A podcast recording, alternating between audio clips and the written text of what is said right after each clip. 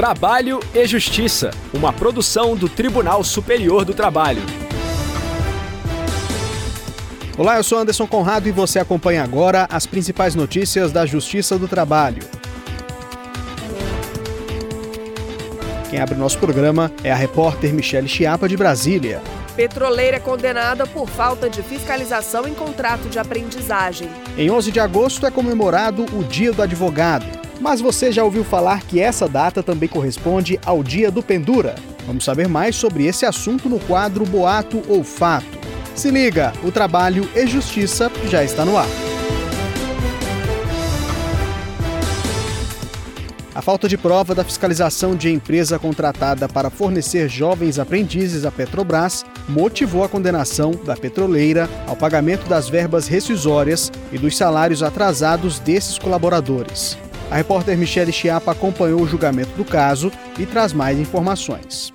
O processo teve início a partir de notificação sigilosa recebida pelo Ministério Público do Trabalho. De acordo com o um documento, a Organização de Direitos Humanos, projeto legal, não teria efetuado pagamento de verbas rescisórias a aprendizes que prestaram serviços à Petrobras no Rio de Janeiro. Eles foram dispensados após a extinção unilateral do contrato pela petroleira e alegavam que os salários estavam atrasados há dois meses. Ao MPT, a projeto legal declarou que teria firmado um convênio com a Petrobras até 2015, por meio do qual havia encaminhado 101 jovens para cumprir a cota de aprendizagem. No entanto, em julho de 2013, a empresa teria atrasado o repasse das verbas, inviabilizando o pagamento dos salários dos aprendizes. O valor questionado ultrapassa os 500 mil reais e também foi judicializado em ação que tramita na Justiça Comum Estadual.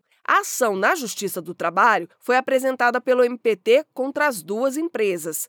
Para o juiz de primeiro grau, a Petrobras não conseguiu comprovar que teria verificado a capacidade econômica da projeto legal na época da contratação. A sentença também registrou que a Petrobras não apresentou elementos que demonstrassem a fiscalização do cumprimento das obrigações trabalhistas da conveniada. Com isso, a estatal foi responsabilizada subsidiariamente pelas parcelas decorrentes da condenação. A decisão foi fundamentada na súmula 331 do TST, que trata da terceirização. O Tribunal Regional do Trabalho da Primeira Região no Rio de Janeiro manteve a sentença. A discussão chegou ao Tribunal Superior do Trabalho. O relator do caso na sétima turma, ministro Evandro Valadão, explicou que a Petrobras foi condenada devido à falta de prova da fiscalização. Por isso, o entendimento das instâncias anteriores deve ser mantido.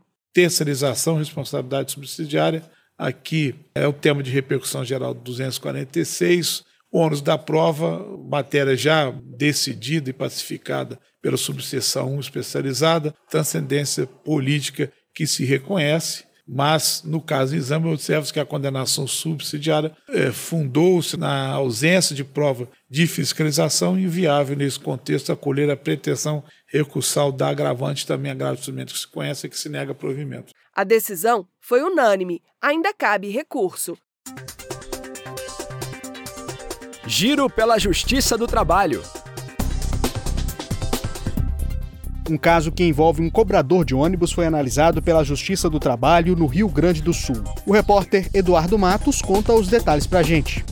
A segunda turma do Tribunal Regional do Trabalho da Quarta Região, com sede no Rio Grande do Sul, decidiu que um cobrador de ônibus assaltado várias vezes durante o trabalho deve receber indenização por danos morais. O entendimento unânime dos magistrados manteve a sentença do juiz Giovanni Martins de Oliveira, da Terceira Vara do Trabalho de Rio Grande, no Sul Gaúcho. A condenação, que envolve outras parcelas salariais e rescisórias, é de 40 mil reais, sendo 10 mil reais correspondentes à indenização. O empregado trabalhou para três empresas de um mesmo grupo econômico entre agosto de 2016 e fevereiro de 2021. Ele afirmou na ação que houve 23 assaltos no período. Os magistrados, no entanto, constataram pelo menos 11 ocorrências. Após os episódios, ele voltava normalmente ao trabalho. Era oferecido atendimento psicológico, mas a consulta poderia demorar até mais de um mês, conforme testemunhas. Ainda segundo os depoimentos, na maior parte dos casos, não havia quem o substituísse. Para o juiz, está presente a relação entre os assaltos e o dano moral sofrido pelo trabalhador. O magistrado observou que há responsabilidade objetiva dos réus, pois a atividade desenvolvida implica por si só acentuados riscos. As empresas recorreram ao tribunal para tentar reformar a sentença, mas não conseguiram. O relator do acórdão, desembargador Marçal Henri dos Santos Figueiredo, confirmou que, em razão da atividade econômica de risco desenvolvida, no caso o transporte público, resta configurada a hipótese de aplicação da responsabilidade objetiva de que trata o artigo 927, parágrafo único do Código Civil. O Tribunal Regional do Trabalho da Segunda Região em São Paulo manteve a dispensa por justa causa de um porteiro que dormiu no apartamento de uma moradora durante o expediente, sem autorização da proprietária. De acordo com as regras do condomínio, chaves reservas das unidades ficam na portaria para serem usadas em caso de emergência pelo síndico, zelador ou outro funcionário, em situações de extrema necessidade. Segundo alegações do porteiro, no dia do ocorrido, ele fazia ronda no edifício quando ouviu um barulho na caixa d'água do prédio e constatou que o som vinha do apartamento em questão. Por isso, teria pegado as chaves e entrado no imóvel. De acordo com ele, a descarga estava acionada e, para cessar o desperdício de água, destravou o dispositivo.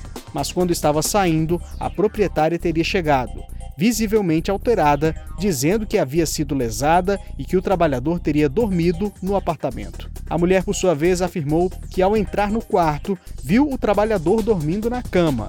Ela disse que perguntou o que ele estava fazendo ali, momento em que o homem teria se levantado assustado, alegando que teria ido fazer um concerto. Contudo, ela relatou que não havia nenhum problema na descarga do banheiro. Embora o trabalhador tenha defendido que durante os nove anos que prestou serviço à empresa não se envolveu em qualquer ato ilícito ou desabonador, o TRT da segunda região entendeu que a justa causa deveria ser mantida. Ainda cabe recurso da decisão. Boato ou fato? Pô, Adriano, a faculdade de Direito é muito massa, né? Nunca pensei que o curso ia me proporcionar tanto conhecimento em diversas áreas. Com certeza, Marcelo, eu achava que a gente só ia estudar lei, lei, lei, mas o que mais me empolga é também poder analisar a profissão pelo lado da ética, da filosofia e pelo aspecto social. Pois é, eu não me arrependo nadinha de ter escolhido direito e também já sei onde eu quero trabalhar. Vou fazer a prova da OAB e ser advogado. Identifiquei bastante com a área penal. Ah, se liga, Marcelo, essa semana tem o dia do advogado, hein? Que tal a gente começar a aproveitar os benefícios da profissão e almoçar de graça em algum lugar? Dar aquela carteirada no dia do pendura. Que isso, Adriano? Você fala que gosta de ética e me manda uma dessa? Esse negócio de dia do pendura já foi, né? Não tem essa de dar calote nos outros, não. Pois é, Adriano, muita calma nessa hora. Em 11 de agosto de 1827 foram criados os primeiros cursos jurídicos no Brasil.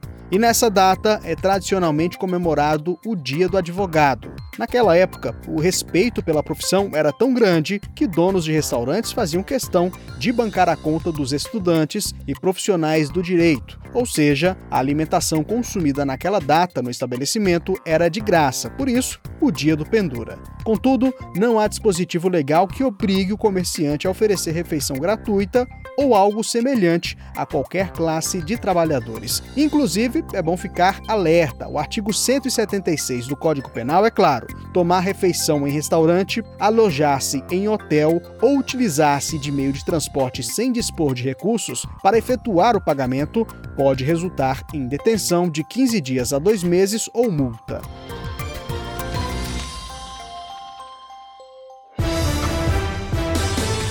A edição de hoje termina aqui.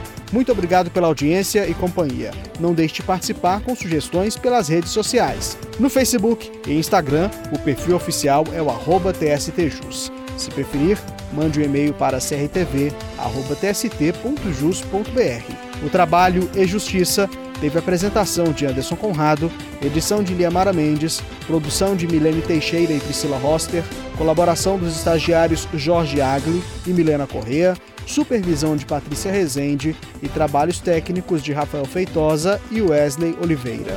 O programa é uma produção da Rádio TST sob a coordenação de Rodrigo Tunholi e a supervisão geral da Secretaria de Comunicação Social do Tribunal Superior do Trabalho. A gente se encontra na próxima edição. Eu espero você. Até lá! Trabalho e Justiça, uma produção do Tribunal Superior do Trabalho.